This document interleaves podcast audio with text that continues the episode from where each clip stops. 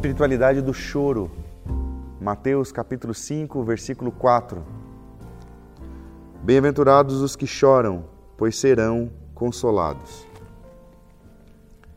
Uma vez a minha avó, com mania de limpeza, ela pegou uma panela de pressão e ela, depois de arear a panela, ela pegou um palito e ela começou a tirar as craquinhas que existiam naquele tubinho da panela de pressão, naquela válvula da panela de pressão.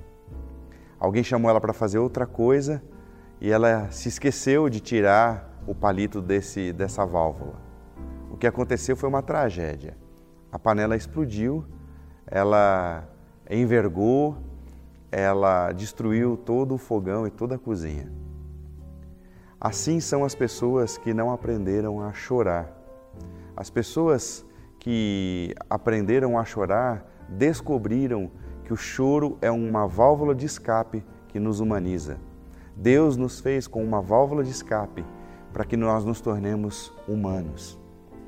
Na nossa cultura em que é dito que homem não chora e que muitas vezes a gente precisa engolir o choro, na espiritualidade de Jesus, o choro tem, é um tema central.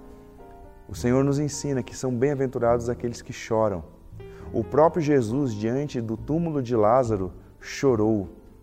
Por isso, chorar é algo que dignifica o homem.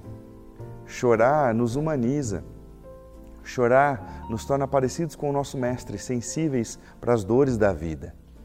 Também no texto de, Salmo 126, diz que aquele que sai caminhando e chorando enquanto semeia, voltará com júbilo trazendo os seus feixes. Por isso, Chorar não significa necessariamente parar.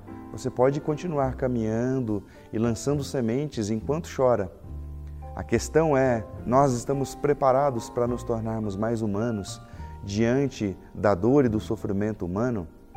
Em chorar pelas nossas próprias mazelas e chorar pelas dores das outras pessoas? Bom, bem-aventurados são aqueles que choram, pois serão consolados. Eu quero ter a coragem e a hombridade de chorar, para que eu possa encontrar consolo em Deus, porque o texto diz: Bem-aventurados os que choram, pois serão consolados.